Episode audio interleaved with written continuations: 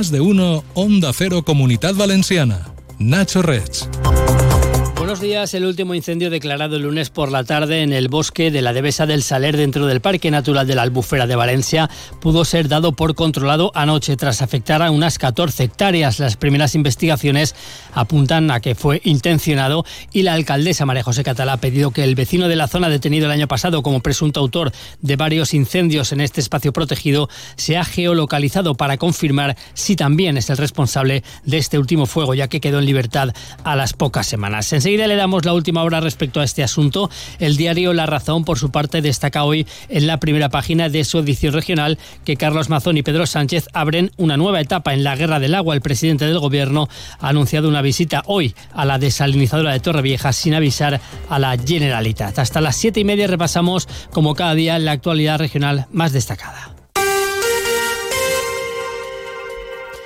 Como decíamos, el incendio forestal declarado este pasado lunes por la tarde en El Saler ha quedado controlado a última hora de este martes. Los vecinos desalojados también pudieron ayer tarde empezar a regresar a sus casas. Las primeras estimaciones de los bomberos apuntan a que el fuego ha afectado a unas 14 hectáreas y a que ha sido intencionado. Todo apunta al, al vecino de la zona detenido el pasado mes de octubre como presunto autor de varios incendios registrados en este espacio protegido, pero quedó en libertad unas semanas después y desde entonces ha vuelto a haber más incendios en esta área. Por eso la alcaldesa María José Catalá, como ya hizo hace un mes, ha vuelto a pedir a la Administración de Justicia mayor contundencia con los pirómanos. Propone que al menos se le geolocalice a través de su móvil para saber si estuvo en el lugar donde se originó este último fuego llueve sobre mojado. Y cuando llueve sobre mojado eh, llega un punto que, que, hay que tomar medidas. Nosotros saben que el ayuntamiento está personado en la causa. Hemos remitido solicitud para que, por un lado, pues, se realicen unas labores de investigación, de geolocalización. Estamos haciendo todo lo que podemos, pero yo una vez más he de decir que eh, creo que en este caso se precisa de contundencia y que pedimos, por favor, esa contundencia. También ayer tarde pudo quedar controlado el incendio declarado en Sella, en la comarca de la Marina Baixa Alicantina, que ha arrasado en este caso algo más de 50 hectáreas. Más cosas, la Policía Nacional ha detenido en Paterna a un hombre de 40 años acusado de agredir e intentar estrangular a su expareja en el ascensor de la finca donde reside esta mujer. Ante los gritos proferidos por la víctima, el padre de la mujer acudió en su ayuda y el presunto autor de los hechos huyó del lugar, pero fue detenido al día siguiente. Y sepa también que la audiencia Audiencia Provincial de Valencia ha condenado a 10 años de prisión a un hombre que violó a una joven en los jardines del Turia de Valencia en noviembre de 2022. Los hechos ocurrieron de madrugada cuando el procesado engañó a la chica de 20 años para que se fuera con él a esos jardines con la excusa de buscar a unos amigos. Una vez allí, la tiró al suelo y la forzó sexualmente. Y en Petrer, la policía local y los servicios sociales del ayuntamiento de esta localidad alicantina tratan de esclarecer las razones por las cuales un bebé de 18 meses fue encontrado caminando solo por la calle, en pañales y descalzo, mientras lloraba desconsoladamente y llamaba a su madre. Tiene los detalles en Onda Cero Elche, David Alberola. El bebé fue encontrado por un vecino que alertó de la situación a la policía local. Los agentes consiguieron localizar a la madre, que aseguró que regresaba de llevar al padre del niño a su trabajo y que dijo que había dejado al menor al cuidado de otra persona que supuestamente se había quedado dormida. Sin embargo, en el interior de la vivienda los agentes eh, constataron indicios de que allí se había consumido sustancias estupefacientes. En tanto que no se aclare lo ocurrido, el bebé ha quedado a cargo de la abuela materna. La Consejería de Educación ha confirmado que implantará el próximo curso escolar el distrito único en toda la comunidad valenciana a la hora de eh, la matriculación de alumnos en los centros. Lo ha trasladado a los sindicatos en la mesa sectorial donde se ha abordado ese proceso de admisión del alumnado y esta va a ser la principal novedad. El director general de centros docentes, Jorge Cabo, ha explicado que esta nueva regulación prioriza la libertad de elección del centro, eliminando las restricciones geográficas impuestas por la zonificación y permitiendo, dice a las familias, seleccionar el centro educativo que mejor se ajuste a sus preferencias y valores y en ella se ha incidido en la libertad de elección de centro por parte de las familias para superar esas restricciones geográficas que imponía el actual modelo. Lo que se trata es de aplicar un trato igualitario en la escolarización independientemente de esa modalidad educativa o de las necesidades que presenten cada uno de los participantes. Sin embargo, tanto los sindicatos como algunas asociaciones de madres y padres han pedido la retirada de ese distrito único por considerar que favorece la segregación escolar y favorece los intereses de la patronal de la escuela privada concertada con fondos públicos.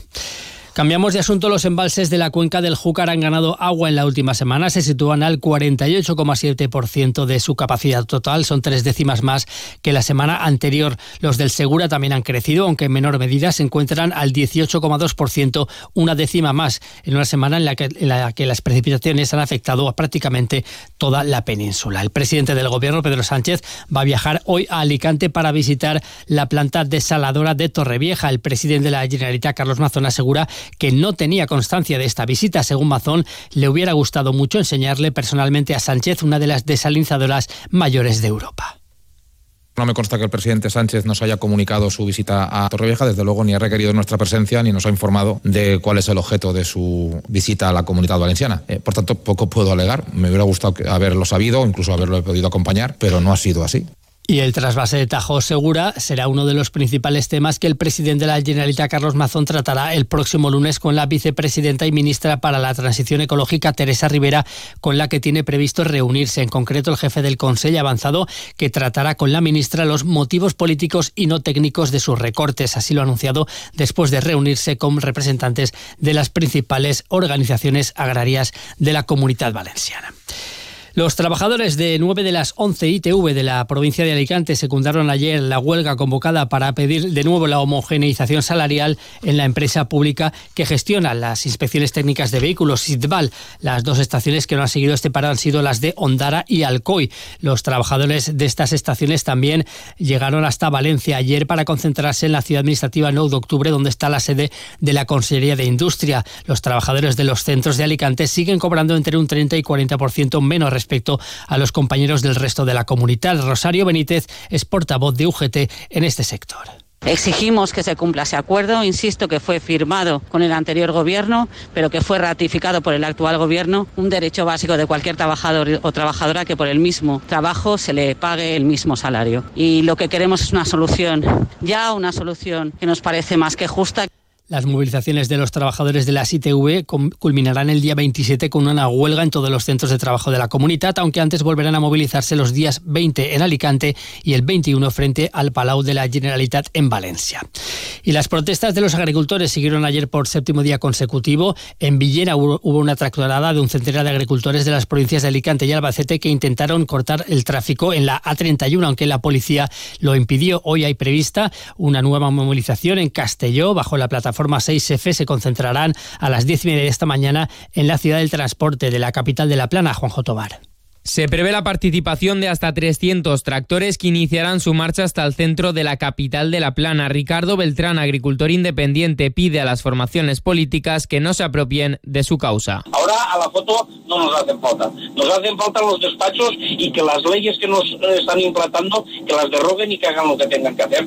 Recuerden que mañana jueves 15 de febrero varias organizaciones como la Unión Abasaja y UPA se concentrarán en los accesos a Por Castelló para denunciar, entre otras reivindicaciones, indicaciones la entrada de productos agroalimentarios de terceros países. Y cerca de mil trabajadores de Ford Almusafes paralizaron ayer la producción de vehículos y motores en la planta en el primer día de aplicación del expediente de regulación temporal de empleo que va a afectar a la factoría durante un mes y que deja la producción diaria en la mitad de unidades. El motivo que da la dirección de la multinacional al Comité de Empresas la bajada de la producción mundial y la falta de suministros. El ERTE afecta a 500 trabajadores al día y estará vigente hasta el próximo 28 de marzo.